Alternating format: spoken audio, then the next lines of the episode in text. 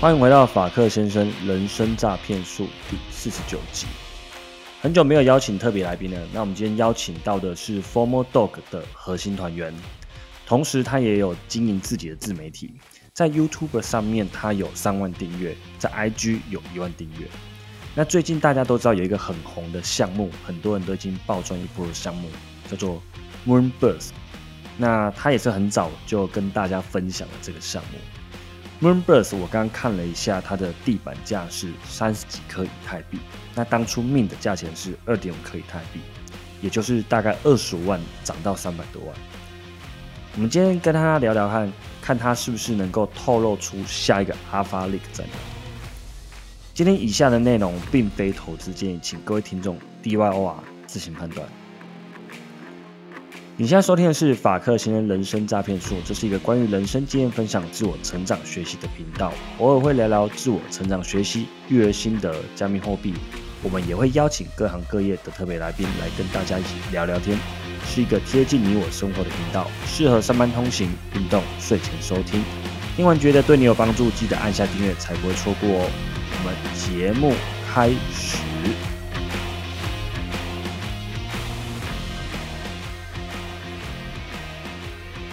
大家好，我是法克先生。现在时间是二零二二年的四月二十二号下午两点半。大家看了今天的标题，可能都知道今天的特别来宾是谁了吧？没有错，我们今天特别来宾就是大鲑鱼。大鲑鱼算是在 NFT 界哦，在我们 Discord 里面很红的 KOL，因为他在 m o i Family 跟很多的 Discord 都是非常有人气。那他也是 Formal Dog 的团员。他的团队成员之一，那我们欢迎特别来宾大鲑鱼。我们请大鲑鱼跟法克先生的听众朋友打个招呼吧。嗨，大家好，法克先生电台的朋友们呢，大家好，我是 Simon。那大家也啊都叫我大鲑鱼这样。好，那首先请大鲑鱼跟大家自我介绍一下。让大家，因为有些听众朋友，如果他不是呃 f o m Dog，或者是他没有在玩币，他可能就不认识你。你来跟大家自我介绍一下。好，我想一下我要怎么介绍哈，因为这个好像蛮多身份的。就是，呃，我原本其实是在呃经营 YouTuber，然后我有自己的这个线上课程，专门是教一些行销销售相关领域的。那在去年二月的时候呢，开始进入币圈。那那时候一开始是买一些币嘛，那后来到这个八月很疯 NFT 的时候呢，就一头栽呢进进去这个圈子。那到十月 Formal Dog 创立呢，啊，就花比较多心力在 Formal Dog Club 这个社群。这个社群里面去经营这样子，所以这大概是我的一些简单的背景啊。然后我以前呢还是这个数学补习班老师，大概教了快十年哦。哇塞，对，这个可能比较少少人知道，这个蛮酷的，蛮酷的。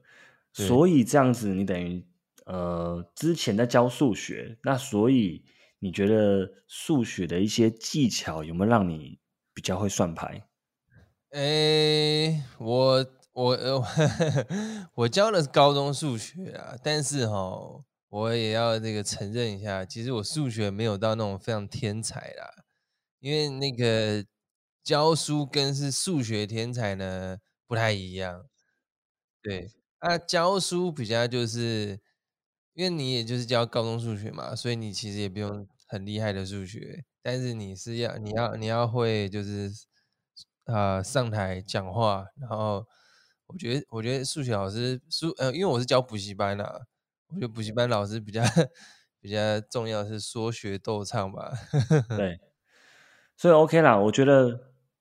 就是我们现在在 NFT 里面就是比较实战啊，因为它里面的有些数学，它并不是就是公式判断的，它是有一点经验啊。那跟课堂上的教科书比较不一样。对，我觉得，但是其实还是有帮助啊，就是一些逻辑去思考，或者说在看一些东西的时候，应该比较好吸收啦。这样子。嗯哼。所以这样子，大过于你进入币圈。这样算起来，从去年的二月到现在，所以你大概一年多。哎，因为其实我二月的时候就只是买的币，然后放着，但其实我也不知道我买什么。那时候就是 Run 跟我说：“哎，这个很不错。”然后他就推荐我几个，然后我就去买。我记得我那时候有买 Cardano ADA，但是我真的是不知道它要干嘛。我只知道它好像要有一个很大的计划，因为那时候那个 Cardano 创办人一直说他们要去推广非洲运用虚拟货币嘛，我就觉得哎听起来蛮屌，我就买。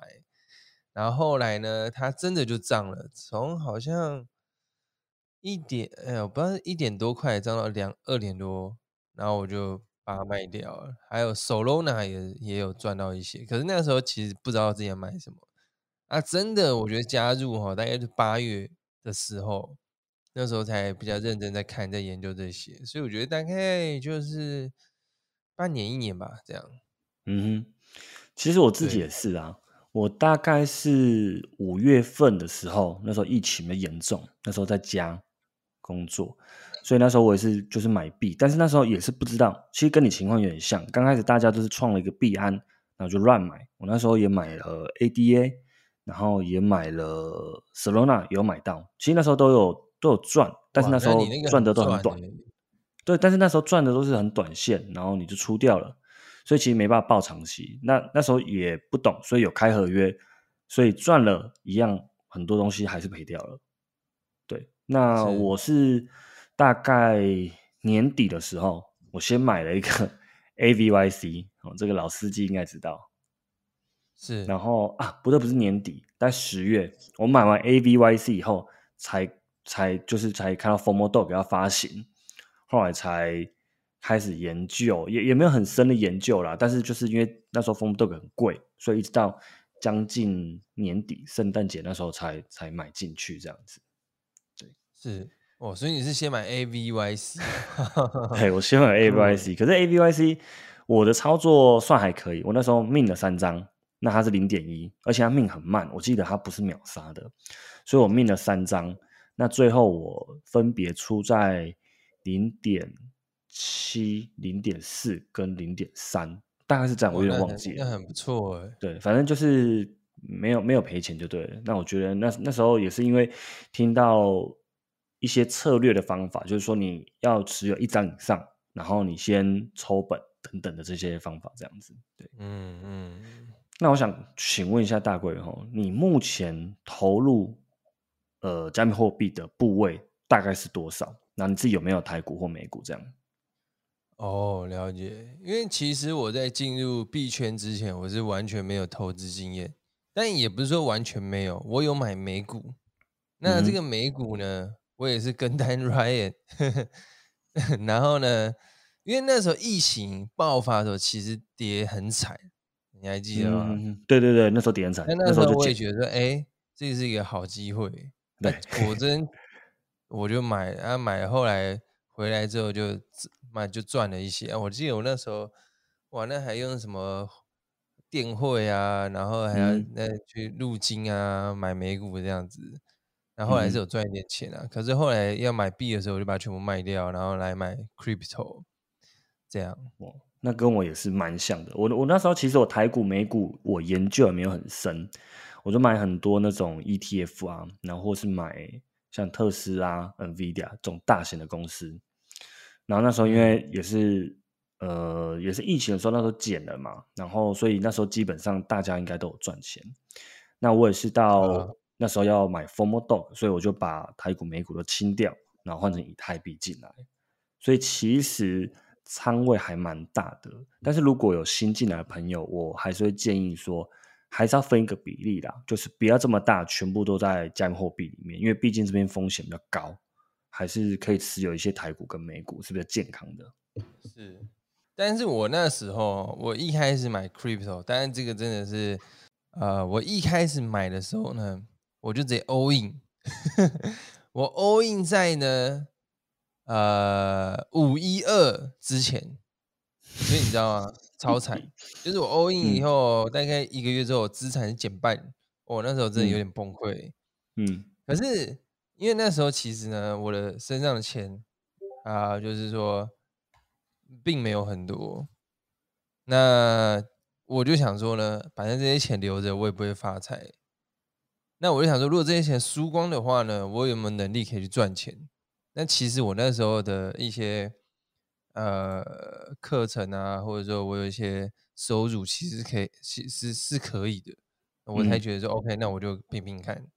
所以我觉得，其实像比如说大家说啊，不要 all in，或者说要做好资金控管，这个是一定的。但是啊，某个层面比较极端的，就是说，像那个这个不是我说，这个有一个币圈大佬叫宝二爷，我不知道你知道吗？就我那时候就是看了他的影片，他说你没有一个一百万，那你这跟穷光蛋有什么两样？他讲话比较极端啊，他说啊，你你还不 all in？他说：“你还不应你你人生还有什么机会？” 我那时候是想干，真的哎，我还不应我在干嘛这样子？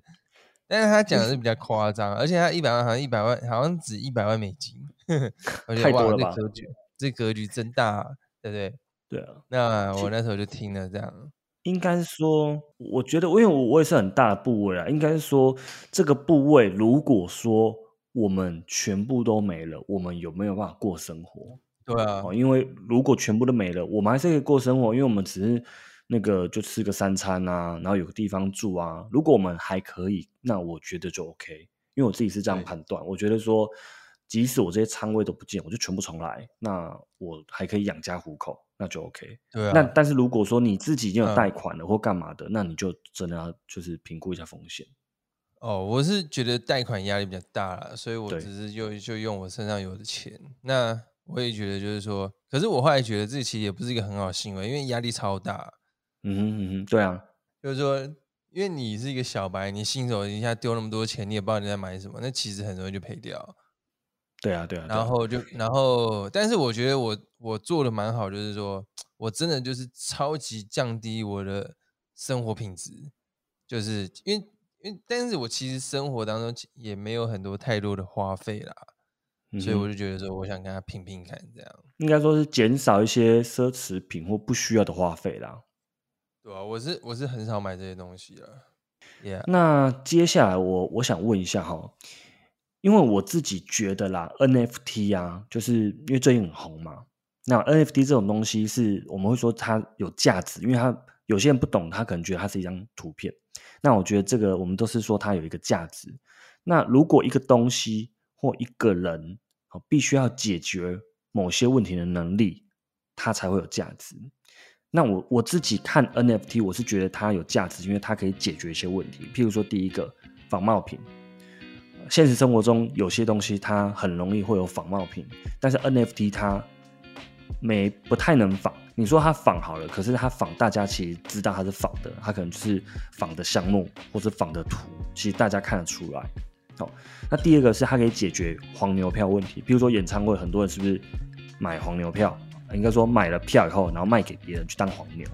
那如果在在呃 NFT 的这个世界怎么解决呢？他应该说他放在他的官网，然后去采合拍的方式，那大家就可以依照他自己心目中的价格去买。那他用真的郁金香合拍的话，他是譬如说现在一张门票。假设一万好了，第就是刚开始他从一万开始往下起标，往下竞标一万，再接下来九千五、八千五这样子。假设说第一个人是买一万，最后一个人是买五千，然后完售了，所以全部的人最后成交价格就会改成五千，因为他不是为了来要惩罚第一个买的人，他是希望说你想买的你要赶快买，所以同时会造成一个可能有点疯魔情绪，大家会想要赶快买进去，怕没买到。那最后一个人买到的价钱结束了，就是以那个价格变成全部人都是那个价格，对。然后第三个，我觉得它还可以解决实体艺术品好资产的保存。例如说，今天我有一个蒙娜丽莎的画，那我要保存它，我可能需要有一个呃有保存的空间，或是有温控、失控的一个空间。然后如果我我要运运送它，我可能搬家，或者我运到别的地方。运送起来是很麻烦的，可能还要保险，嗯，然后报关，它在交易上也更麻烦。它不是说我在网拍下单刷卡结账，它很麻烦。那假设说这幅画出去参展也很麻烦，所以我觉得 NFT 它就是可以解决这些很复杂问题。我只要上架，我只要转移，就是非常的快速、安全。然后 NFT 还解决了一个就是距离的问题。大家以前交易，譬如说我交易这个这个这幅画好了，可能在亚洲或是在一个很小的一个画展里面才有办法让大家看到。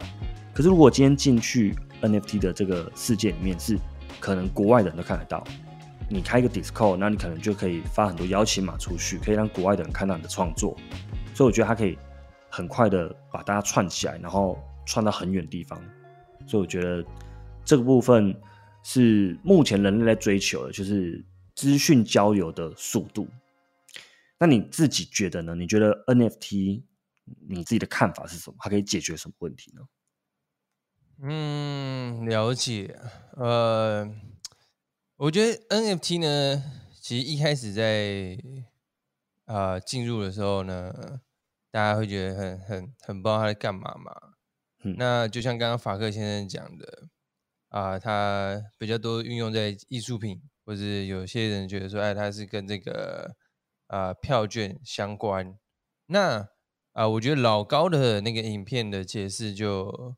就很好，他就说 NFT 其实就是可以去解决一个所有权的问题嘛。那包括除了这个票券之外，那也有很多人是在啊推动说想要把它，比如说我们的身份证可以直接用 NFT 的形式，就是这种认证的对啊应用，对不对？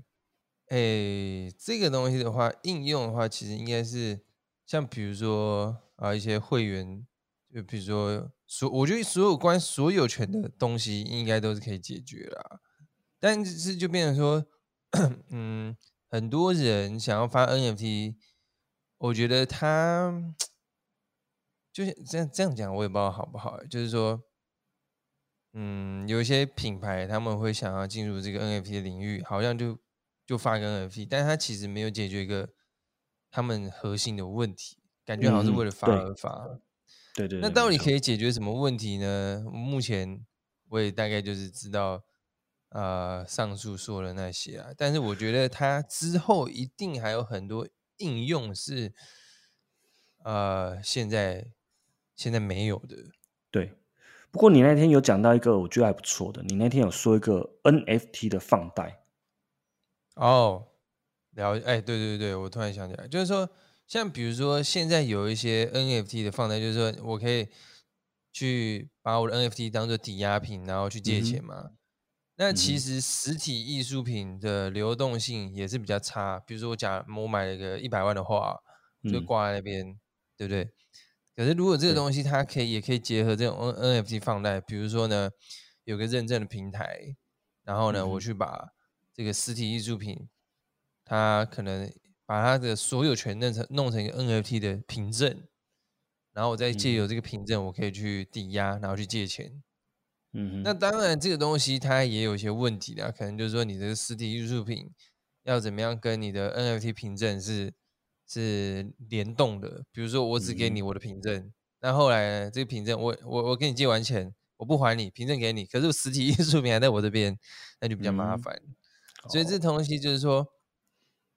啊，我觉得区这样，所以说起来，我真的觉得哦，区块链的技术还是非常非常的呃早，以及呢还没有那么，就是它的一些基础的建设技术还没那么完全。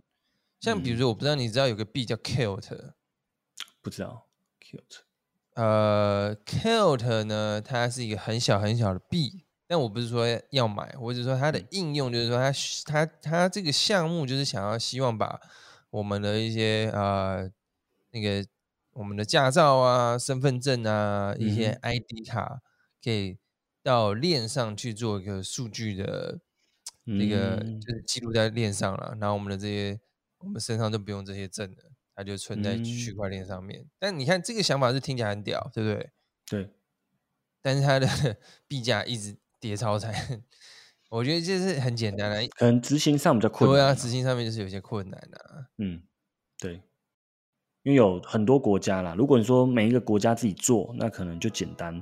可是每一个国家做完以后，它要怎么样全部对啊，因在为这牵扯到太多人的利益，然后对执行上也是有些困难的、那我觉得我出钱可能就只有这些想法。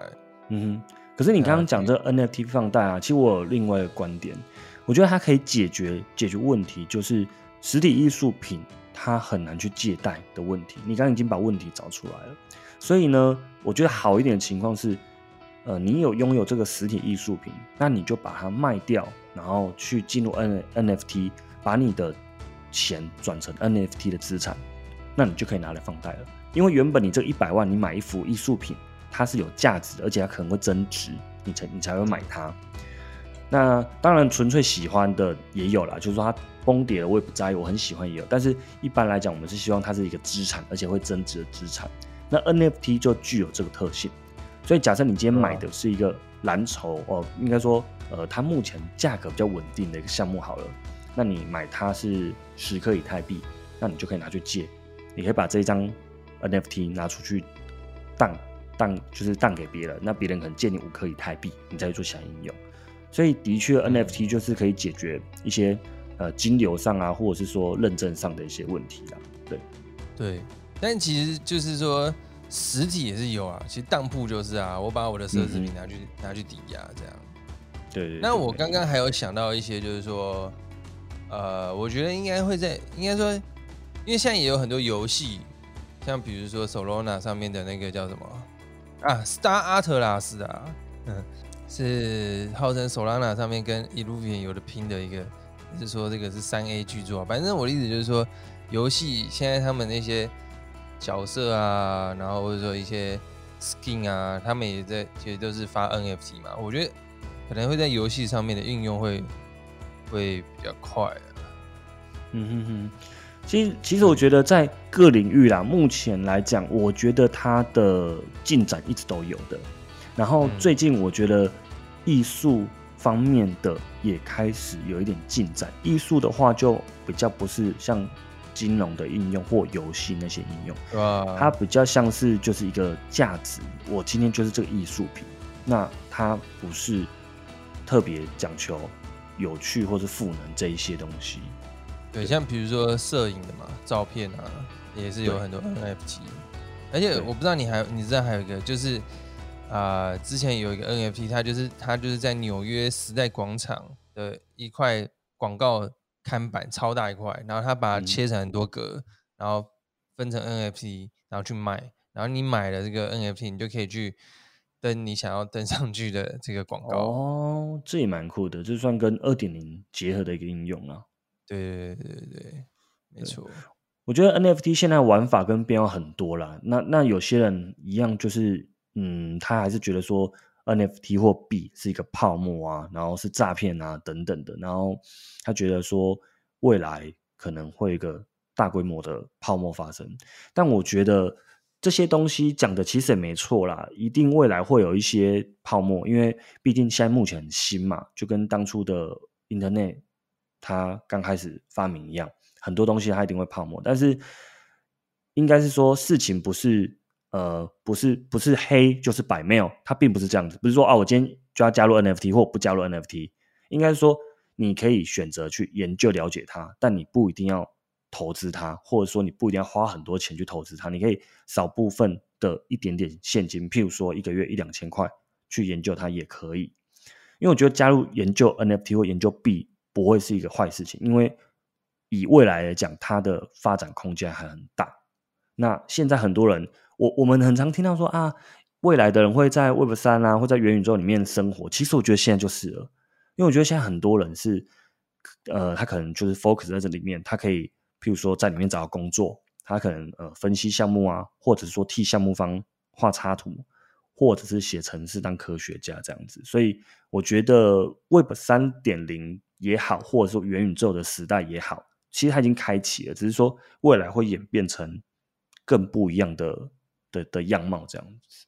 那你自己觉得你怎么看这个 NFT 泡沫？你觉得它可能多久会发生，或者是说之后发生以后会留下什么东西？这样？OK，呃，我觉得这个呢。也是我引用了 Ryan 说的，就是如果大家不知道 Ryan 是谁呢，就是 Formal Dog 的创办人。那同时呢，我也是跟他呃合作很久了，像因为从以前线上课程我们就一起合作。那他就有说嘛，他说其实 NFT 泡沫了，每天都在泡沫。他说，因为其实大家可能就知道说，哦，有猴子，有 Punk 这些，但其实每一天有他妈超级无敌多 NFT 项目，那也有超级无敌多的归零的。我也买超，我也买过很多超级无敌多。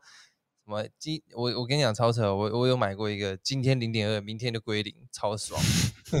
那当然是每天都在泡沫嘛，对不对？嗯，就很多项目都都这样。那我觉得你说整体会泡沫，我是觉得有点难。嗯，因为如果你真的去对它这个东西有一个了解，它其实背后不只是艺术品，它还是啊社群。我觉得它更代表的是一个文化，或者说一个。呃，新时代的象征，嗯嗯嗯，所以我觉得它其实是很有它的历史地位，嗯，跟一个如果以老高的说法，就是一个人类的奇异点，没错，我觉得有点这种感觉。嗯，那当然这只是我个人的立场啦。因因为你看八月的时候，那时候就是买的很少，但现在越来越多。然后呢，后来什么 Visa。也买了一只 Punk，然后艾迪达也进来，Nike 也进来。你说这么多企业进来，它会整个产业会 GG，我是蛮难想象的。而且其实才半年、一年的时间而已。对啊，你说如果这个这么大的公司，你看现在 Google 也进来，然后 BAYC 那个他们宣布他们的那个投资的投资的那个那些企业嘛，那根本就是。全世界全部几大企业都进来了，脸书也进来了，对不对？你说 NFT 这个产业会居居真的很难想象。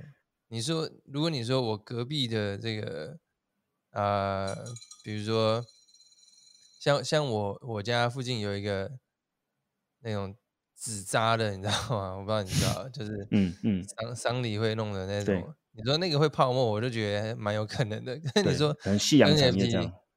对啊，对不对？我觉得，嗯，对啊，因为像 NFT，的确，因为币圈一天人间十年，它的确每天都有很多项目在开，然后每天有很多项目在死掉，所以它的确是一直很快速的兴起泡沫，兴起泡沫。那最后会留下来的就是一些他们架构比较好，那整体的发展比较好、比较稳定的一些项目。那现在还很很很前面，应该说现在的蓝筹。就是以后不一定蓝筹，那现在还没有起来的项目，也许它有机会成为未来蓝筹。对啊，那接下来就让你点名一下哦，你觉得 未来的蓝筹项目是什么？有哪些？哇，这个真的是太看好我了，因为我其实也只是一个新手而已，这不一定会实现。我们来 盲测、盲猜看看。这当然也不一定会，我想想看，这个这个怎么回答？我觉得这已经超。超乎我的，我就不然我就说我梦到好了。我最近是蛮看好这个 V Friend Two，但当然它会不会变一个蓝筹？我觉得，因为它前面已经有个 V Friend One 了嘛，那 V Friend One 大家可能就觉得它是蓝筹这样。啊，我现在是觉得说我比较喜欢找这些类似小蓝筹的东西。这个是 Gary V 的项目嘛，对不对？对 Gary V 的项目，因为他之前出一个一代嘛，现在出二代嘛。那 Gary V 他本身就是一个，我从很久以前就看到他的东西，我觉得他是一个很有能量、很有就是很聪明的人。他自己是广告开广告公司，他广告公司呃服务的客户都是五百大企业，然后他其实自己也是这个。呃，投资人，天使投资人，他就投资早期的 Uber、脸书，我还有好像还有那个那叫什么 M B N B，所以他其实非常的远有有远见。然后他在 YouTube 超早，他在 YouTube 还没开始之前，他就在拍影片了，超屌了吧？嗯哼，嗯哼。那我觉得他他现在进入这个 NFT 的领域，他也是非常的投入。那他像比如说他之前。呃，他出新书嘛，然后买十二本新书就可以送他的 NFT，这个是他他第一个玩出来的人。所以我觉得这种这种这种那么啊，说这种企业家或者这种人才，他有能力搞出新玩法的是人，然后发的 NFT，我会特别的喜欢，因为他就是有创新嘛。那现在投资 NFT，大家就是在看，哎，谁推出新的玩法，谁讲出一个好的故事，我们就买单他嘛。那我觉得。这样的东西就是你是先行者，那比较有可能跑出一个啊比较好的成绩，也有比较可能吸引到大家注意，那也会比较有机会成为大家所谓的 blue chip 这样吧。但是也是跟法克先生讲的一样啊，就是说蓝筹它可能现在是可能 过半年就不是了，但是我觉得这其实也不重要，哎，如如果你有抓到哎这个波。因为反正我们买 NFT，很多人也是要来赚钱嘛。如果你有抓到，哎，那你赚钱，OK，对不对？那我自己最近呢，呃，包括是 Aruki 一一路喷嘛，从十二、十三喷到三十，然后 Moonbird 也是发疯了，一直喷到三十三。然后像现在这个 BAYC、MAYC，它因为要发土地嘛，所以也是涨的非常多嘛。那可是有一个项目呢，这个就是 Nike 爸爸投资的 Clone X，它其实还没有动太多，但它当然也是已经是一个蓝筹。但是我觉得他想说啊，别人都搞这么多了，我们什么都还没搞，那搞不好他也有机会再冲一波。那当然，因为 Clone X 背后是 Nike，所以他们可能要发币没有办法那么。快速，因为其实实名这个团队跟匿名团队还是有差。匿名团队有发说发就发嘛，对不对？对。但是我还是很期待它背后的资源整合之后，可以写出一个新的成绩出来。对我，我觉得像蓝筹的话，我们现在就是要去判断嘛，它可能现在已经有点像蓝筹了。那接下来像 Clone S 会不会成为蓝筹？那就像你刚刚讲的。去看他有没有做出一些事情是他第一个做的哦。如果他第一个做的，那他就是很创新嘛。那他就是找到一个新的问题，然后去解决它。那我自己我自己也很喜欢 Clone X，可是它已经还蛮贵的了。那我现在觉得，如果下一个蓝筹的话，我会觉得艾迪达是蛮有机会的，因为艾迪达在二点零的世界里面，它也不算太弱。他等于说跟 Nike 齐名，就是一二名这样子在竞争。那他在 Web 三点零的时候，他一定也是不想输。那只是说他现在的团队可能比较没有那么强，那找不到一个好玩有趣游戏，或者是说公司目前不重视，但未必代表未来他不重视。如果遇到这种项目，也不是说现在就就 all in 它了。譬如说你现在一个很小部位去持有一张，那或者是说你。看它动能，你觉得它开始有在动的时候，你再买入。可是通常看动能的话，就比较怕跟不上，它可能一天就喷上去了。它只要发一个新闻就喷上去了。那像我最近有稍微看一下艾迪达，它的地板价其实目前来讲不会浮动太大，大概都在一点五、一点一点七、一点八这样子。所以我觉得。你要赔，就是不会赔太多，但是它上涨的时候，它可能一两个新闻就拉上去了，这样子。对啊，对，就像比如说，呃，其实我还有一些觉得还不错啦，像比如说，我不知道你知道 In Invisible Friend，不知道哎，呃，就是那个透明人，他现在地板大概在五颗左右。其实我觉得这个也蛮有机会的，因为我觉得我看好他的原因是因为我觉得他的画风是很特别的。那我觉得这种就是有走出自己的路线，比较有机会再上去一下啦。然后像比如说 Punk 呢，我也觉得他非常的，就是有一点低估啊。因为 Punk 现在，你知道 Punk 现在多少啊？一百多？没有，现在现在五十几就有了。现在五十几就有，所以现在大家比较疯 MLYC。我要全全钱。要 BAYC MLYC。钱全部在那边啊。但是胖可他还是就是有他的历史地位，有他的一个地位在嘛。那他毕竟就第一个嘛，所以我觉得他其实也是蛮有机会再上去一波的这样。我说，那如果再说回来，亚洲这个圈子的话呢，我觉得这就，我觉得我蛮有信心可以讲一个东西的。我觉得亚洲的话呢，我自己我自己蛮喜欢芬塔贝尔的。我以为你要讲讲 Formal Dog 呢。哦，Formal Dog 当然是啊，但是自己讲好像就像老王卖瓜，对不 对？对，所以先讲个别的，再讲自己。那芬塔贝尔的话呢，我是觉得他，因为之前他从零点二四命，然后后来到一点多，然后后来直接冲到八嘛，对不对？然后后来又跌回在零点几，然后现在在一左右。那很多人就说啊，他怎么那么烂啊，点那么多啊，等等怎样怎样怎样。但是哦，我觉得其实那个不是这样。就是说，之前到八呢，真的是太 formal 了，大家太冲了，对不对？嗯哼。但他其实真的没有那么烂，因为你自己去想吧，在这个华语这个圈子，它背后的 IP 是杰伦，看谁可以比杰伦更屌？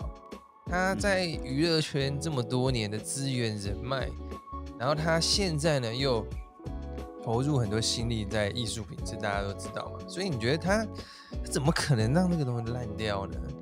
对对，而且近期他又第一名的，近期他又这个更换团队，所以我觉得他们是很有心要做这东西。只是就是说，有开过公司，像比如说你最近要开这个酒吧嘛，对不对？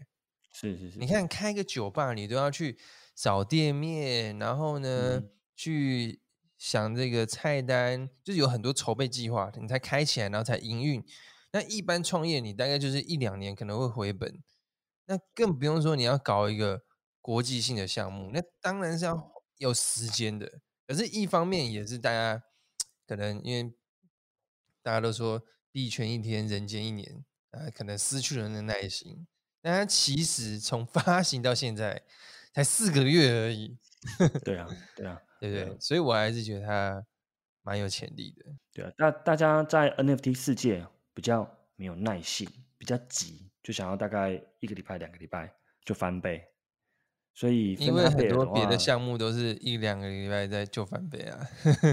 对啊，对啊。可是杰伦他没错啊，他已经翻那么多倍上去了。我记得他那时候翻二十几倍还几倍上去，所以他下修回来是很正常的。那让他们重新整顿一下，因为毕竟大家也是第一次发项目，所以很多东西本来就是会比较辛苦一点。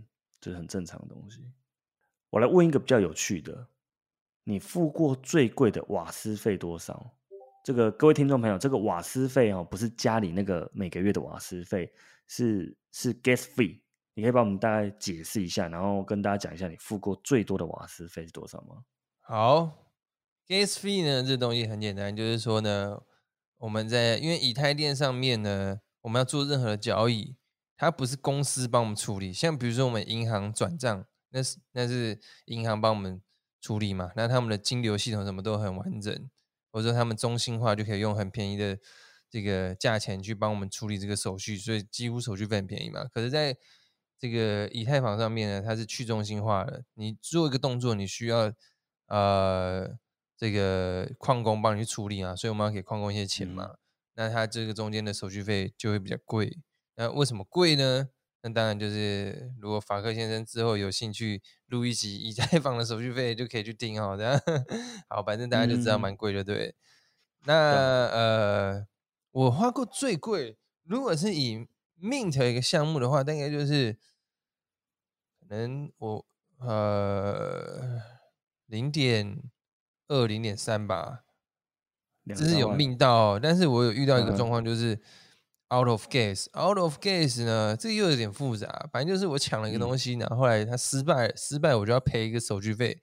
但基本上呢，你一般比如说我送个瓦斯费，我付我付零点三，零点三大概三万左右。然后呢，呃，你失败的话，可能就是扣个五趴十趴，大概扣个五六千块。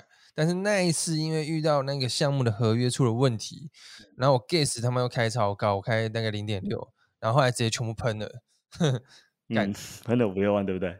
呃，哎，我是分两次，我第一次送跟第二次送加起来喷了大概快六万，就大概两分钟的时间，超爽。这边我跟大家讲一下了，那个瓦斯费很贵，就是有时候为什么这个时间瓦斯费很贵哦？我用比较简单的比喻方法是，今天当下雨天你想要搭 Uber 的时候，但是因为下雨，那所以大家都有叫，大家都要叫车，所以现在车很少。这时候你有赶时间，想跟朋友去吃饭，因为你已经迟到了，所以你在 Uber 的 App 上你可以加瓦斯费，啊不，你可以加服务费，你可以加很多服务费。好，加个五百，加个六百，希望司机赶快优先来载你。所以这个就是，呃，为什么我们要加瓦斯费去抢个东西？那刚那个大龟讲的这个应该是张比啦。那张比也是我付过最贵的瓦斯费。那时候张比是零点六六颗以太币，它贩售价那就大概六万。那我光付的瓦斯费就付了七万的瓦斯费。哇塞！所以你是有我的瓦斯费比他贵，对我买到，所以瓦斯费比他的命价还贵。我买到我都觉得还好，没买到更改。对啊，对，所以有，所以就这个东西就是说，呃，因为我们有在里面了解，所以我们会知道说加这瓦斯费是非常值得的，是一定要加的。我们不可能去省这个六七万块，我们就是要买到。当然说那个 out of gas 那是又是另外一个故事，这样子。那那那时候，我觉得有一个很有趣的故事。那时候你你买完 Zombie，，那后来有一天在 IG 上面开直播，那那天那天 Ryan 就呃讲了一些有关吸引力法则的的那种感觉，就比较正向的感觉啊。那天你是不是在开那个 Zombie？啊大家就会在下面喊阿公阿公，因为 Zombie 里面有一个角色很像很像李炳辉，是不是？对，就是他们说怎样，所以大家可以去 Google 一下，就打李炳辉，然后 Zombie 就僵尸，然后应该会看到一些就是迷因图梗图这样子，然后大家就一直是一直在大国语的 IG 下面喊阿公阿公这样子，然后后来 Ryan 上来他说什么？他就说呃，一定是开到好的卡，就是说呃。我觉得不应该，就是说，因为那一次是这样，就是说我开那个，我想开那个 Zombie 嘛，那那时候很夯嘛，那我就想说呢，反正我都要开了，因为我自己有经营 YouTube 跟 IG，那我就想说，那不然我就来直播，哎，让大家一起来看，然后顺便也是宣传嘛。然后后来呢，Ryan 就一起加进来这个这个这个呃直播间，然后那天就大概有大概。一两百个人在看，那我那时候就觉得说，哎，这个其实能氛围能量都很好嘛。那 Ryan 也就说，哎，这个他讲了一些吸引力法则的事情，那我本身也是蛮相信这些这些东西的。那所以后来呢，在大集气之下呢，我就开出一张我蛮喜欢的这个角色，因为他有很多个角色嘛，我就开到我喜欢的这样。对对，就开了一支比较就是价格比较高的。对，那其实那一天 Ryan 他讲说，就是大家就是会希望你开到阿公，因为很好笑嘛。但是如果说换一个角度想，就是我祝福你抽到很好的卡片，那我用很强能量去祝福你，那你抽到你是不是也会很感激我？那我们就一起很开心啊。因为看你没抽到，就是大家笑一笑；但是看你如果抽到，大家应该是会觉得哎。很酷，很开心这样子，对啊。那反正我我就觉得这样子啊，就是呃那一天听完 Ryan 讲这些事情，他说呃有有时候如果呃你去买乐透好了，那你为了其实买乐透，我们大部分人心态是什么？就是呃有中就是哎 yes 有中，那大几率大家都会觉得说啊可能不会中，心里面都会有这个想法。那如果你的身体啊为了不要跟呃，这件事情矛盾，所以你就一直觉得说不要中是正常的，所以你心里面的能量就一定是说不要中，所以你的中奖几率就不高。那你有没有看过那些上新闻的人，就中头奖上新闻的，他们都怎么讲？他们说啊，我那个昨天哈，我梦到那个什么东西啦，然后那个是好彩头啦，所以我今天来买，然后就中头奖了。或者是说啊，我进去这店里面，我看到那个弥勒佛对我笑啦，所以我就买了一张。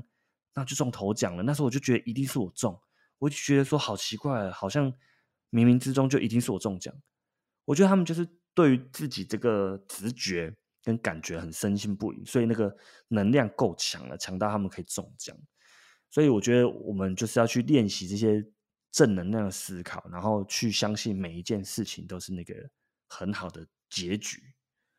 所以我现在我现在有一个心里面很很深的想法，就是说我在这个 NFT 好加密货币的这个圈子里面，我是一个投资者。那我接下来会就是赚到一点钱，我可以换房子，然后我会跟着老婆还有小孩啊住在自己想住的地方，可能是山上或海边，然后再换一台车，可能是露营车或是特斯拉。好，所以这一切一定都会实现，而且它正在发生。那如果是大过于，你有没有什么觉得你自己未来会发生的事情？我跟你讲，这个我真的超级有 feel 的，但是我怕我讲太久。我可以讲，应该可以吧？我觉得这个真的是哦，像比如说我 IG 之前有写过一篇文章，就是说呢，呃，因为我从大学毕业之后到现在，我大概二十九岁。那哇，你二九而已哦，我二九而已，没有也没有而已啊，也也也也也也快三十了，但还是很年轻啊。是，只是呢，我一路。就是如果有看我 IG 或 YouTube 的人都知道，我其实，呃，我没有走一个大家觉得很正常的路，就是说去找个工作。因为我本身是念资管系写程式，而且其实我那时候是有应征到工程师的工作，这样啊，我自己也是蛮喜欢写程式的。然后我很多朋友都去当工程师，可是我那时候就想一下，就是说我去当工程师。因为我其实也不是台大那种，我是念辅大，那我就觉得说这个学历，我工作五年十年，它可能还是有个上限。那我从很久以前，我跟你讲，我真的超级奇怪，我从国中的时候我就觉得呢，我一定要当有钱人，而且我觉得我一定是有钱人。嗯，那我就想说，靠，那这个当工程师会当变有钱人吗？就想说，哈，好像好像不会这样。那当然我。就是说，我觉得我的能力可能没有到那那样的，但是如果是那种台大的可以当 Google 工程师，可能应该是蛮爽的。这样，那后来我就先去补习班工作，因为其实我大学就开始教书，那那时候补习班开的薪水也比较好，我就去了。可是后来呢，我在啊开始拍 YouTube 卖线上课程或者卖一些东西的时候呢，其实路途不是很顺利。就是说呢，我真的。刚出社会的前几年，有的时候真的是妈穷到我怎么觉得干我怎么那么穷啊？就是我有一个小故事，就是以前呢，那时候没真的是干穷到他妈没钱吃饭哦，嗯，身上就剩两三千块，然后就是不想，就是想说怎么省钱，我就想说呢，那不然我就去认识 Seven 的店员，然后有时候有一些报废可以跟他要来吃，我就可以省钱，然后我就真的去认识了店员。然后后来也有拿到一些报废啊，这样。可是那本来不认识，后来变认识。对，到现在还认识，很酷哦，蛮厉害的嘛。那有的时候是这样，就是当你在那个环境的时候，或者是你投资输钱的时候，你就会觉得说啊，我很衰啊，我很很很负面，你知道吗？在那个情绪很厚。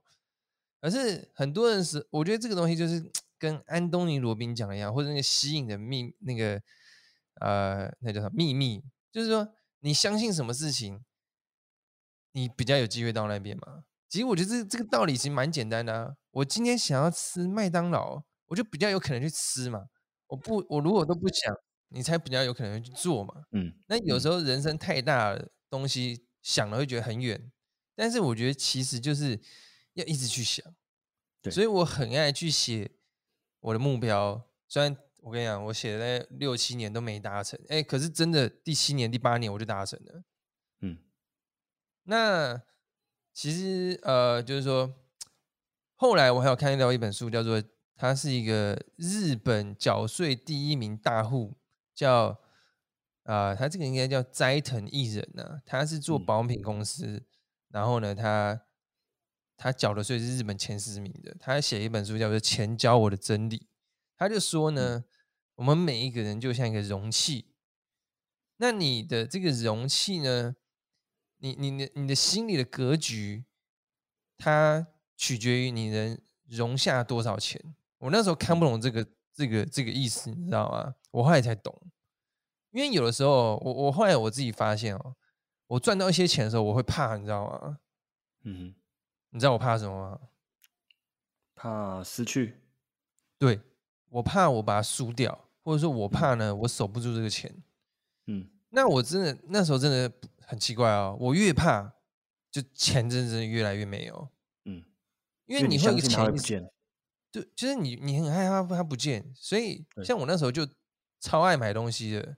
那我后来去想一想，可能跟这个有关，因为我我我很怕不见。那我还想说，那不然我现在把它花掉了。嗯，可能有点某种关系。这这很讲的，我跟你讲有关系。用我刚刚那个解释方法，就是说，如果你觉得一定会发生的事情，你觉得钱会不见，那你对吧？你你你就会让它不见，因为如果你没有让它不见，你就觉得说这跟我预习的不一样啊。我觉得这笔钱会消失啊，所以他就用另外一种方式消失。因为你不是赔掉了，可是你觉得怎么可能这个钱还在？你的心里面有个默默潜意识，就是让你去把钱花掉，你会觉得比较舒服，不会有那个违和感，不会觉得说怎么会。怎么会没有发生？这个怎么会有一个矛盾感？对，所以，我我觉得是这样子。对，所以就变成说，就像安那个安东尼罗宾讲的，他说你要去发现你那些浅层的意识嘛，或者说啊，去去，我觉得这个就自我觉察啦。那我那时候就是有发现这点，可是我后来才发现还是很难改。嗯，可是我觉得当有发现、有慢慢注意的时候，就有慢慢变好。对，所以我觉得那个方向，嗯，就是说。呃，这些东西哦，我觉得其实还是对我蛮有帮助的啦。但当然，可能有些人觉得很悬或者怎么样的。嗯，我我以前是觉得这个都是一些鸡汤啊什么有的没的，但是后来现在比较年纪以后，其实去去仔细想想看，真的这个道理就是这样子。因为你你去看那些很成功的那一些，就每一个一定都是很正面、很积极去思考了，绝对没有那种很很怠惰的人都没有。对啊，而且你看，你如果是一个很负面的人，或者是很悲观的人，别人看到你每次你都在讲一些负面悲观的话，他也不会想要跟你相处啊，对不对？那你你就想哦，如果钱他是一个朋友，那他看到你每天那边衰干，他也不想接近你。对啊，就别人就不想跟你谈生意，因为你都是很负面嘛。我今天跟你谈生意，你就说啊不行啊，就会失败啦，哎，这个计划不行。可是如果你今天你正面一点，你就想说，哎，这件事情可行哦，但是也许有别的风险哦，那我们怎么样避开风险，啊，越来越好。这这跟把妹一样啊，对不对？是把妹 打了，对不对？没有，我的意思是说，比如说你看哦，假设今天一个男的，对他就是很讨厌女生，或者说觉得啊自己都呃高高在上，不是。有一些男生会自卑，你知道吗？他就觉得啊，我配不上他，我配不上他。那你看，如果真的今天有个很很优的女生来说，哎，我觉得你不错，哎，我们可以在一起。他内心就自卑，哦，我其实配不上你，嗯，他就也也不会在一起啊。但其实搞不好别人根本没有这样觉得。嗯，真的真的，所以大家还是要充满很多正能量，然后对自己有信心，然后去可能阅读一些也是正能量的东西，跟正能量的人在一起，我觉得这很棒，对啊？但是。对啊，对啊。好，那最后一个问题哈，请问一下大国语，你平常除了在我们 Formal Dog 以外，你还有觉得哪一些社群还不错？那你觉得也推荐大家去里面走走聊聊的？呃，我除了在 Formal Dog Club 里面之外呢，这当然是我最常最常待的社群啊。那呃，我还有一个地方很喜欢去，就是。这个某 i family，嗯哼哼，对，那你可以给我们介绍一下吗？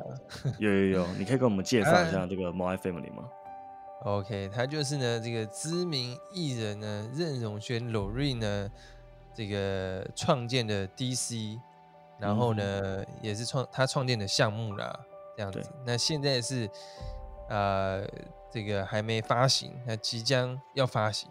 那我很常在里面呢。去这个跟大家聊天这样子，或者唱唱歌啊，讲讲笑话啊，这样。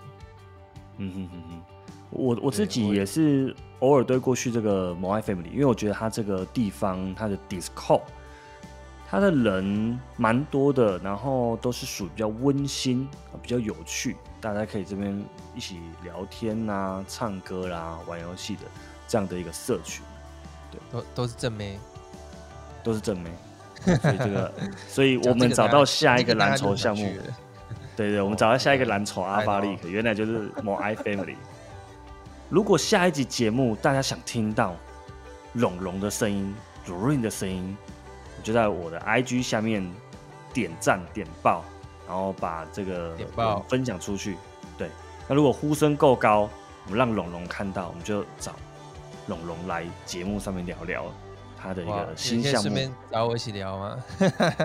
可以考虑一下，考虑一下，我们可以一起聊这个 Moai Family。